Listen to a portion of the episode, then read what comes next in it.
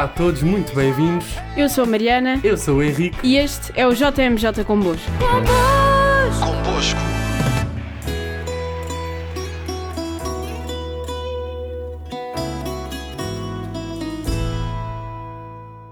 No episódio de hoje vamos falar sobre os patronos da JMJ que se vai realizar este ano em Lisboa. Modelos para a juventude, os patronos das diferentes Jornadas Mundiais da Juventude são irmãos e irmãs na fé, que querem partilhar com todos os jovens a experiência de terem seguido Cristo. Com o seu exemplo, pretendem dar a conhecer o que mudou na sua vida depois da escolha que fizeram, a escolha de seguir Jesus.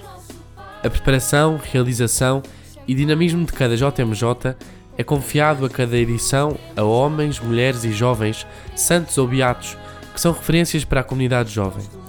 Cada um destes patronos vem demonstrar que a vida de Cristo preenche e salva a juventude de sempre. Os patronos da JMJ Lisboa 2023 foram anunciados há um ano, no dia 18 de maio de 2022. São João Paulo II, a quem se deve a iniciativa das Jornadas Mundiais da Juventude, é um dos patronos desta jornada.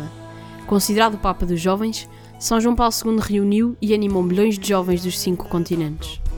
Esforçou-se por chegar aos jovens pela via do diálogo, convidando-nos a reconhecer o seu importante lugar e a sua missão dentro da Igreja.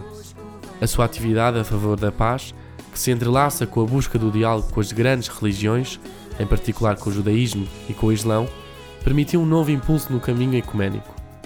São João Bosco, declarado Pai e Mestre da Juventude por São João Paulo II, será também patrono da JMJ Lisboa 2023.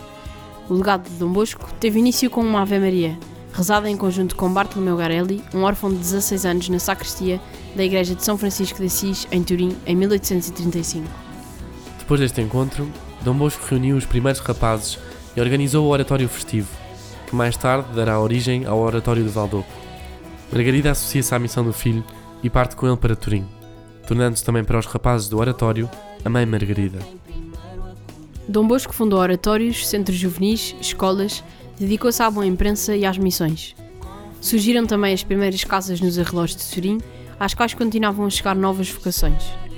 Ao longo de toda a sua vida, foi corajoso, otimista, capaz de contagiar e de envolver muitos na sua obra educativa e pastoral. Contaremos também na JMJ de Lisboa com a proteção de São Vicente, diácono e mártir do século IV, que, sendo patrono da Diocese, a todos acolherá. Por se realizar em Lisboa, a jornada terá o apoio de alguns santos lisboetas, que daqui partiram para anunciar Cristo. Falamos de Santo António, nascido por volta de 1190, que mais tarde seguiria, já franciscano, rumo a Marrocos e logo de seguida para a Itália, convertendo muita gente ao Evangelho que vivia e pregava. Faleceu em Pádua em 1231 e um ano depois já tinha sido canonizado, tal era a certeza da sua santidade.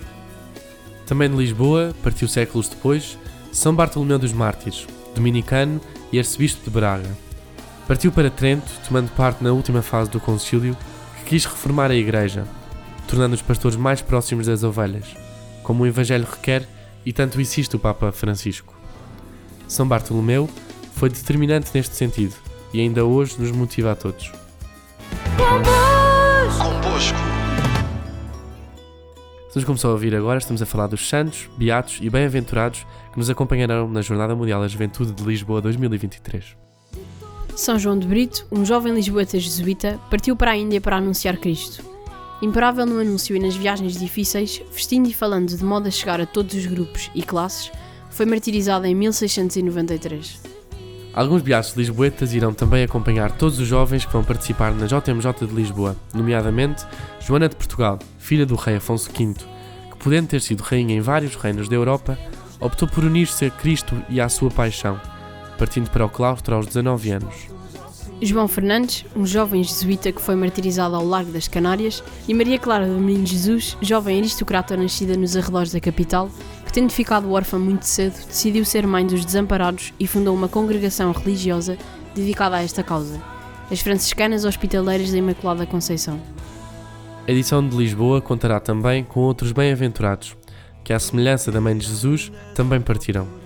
Exemplo disto bem-aventurado Pier Giorgio Frassati, que até falecer em Turim em 1925, aos 24 anos, a todos tocou com o dinamismo, a alegria e a caridade com que vivia o Evangelho, tanto escalando os Alpes como servindo os pobres.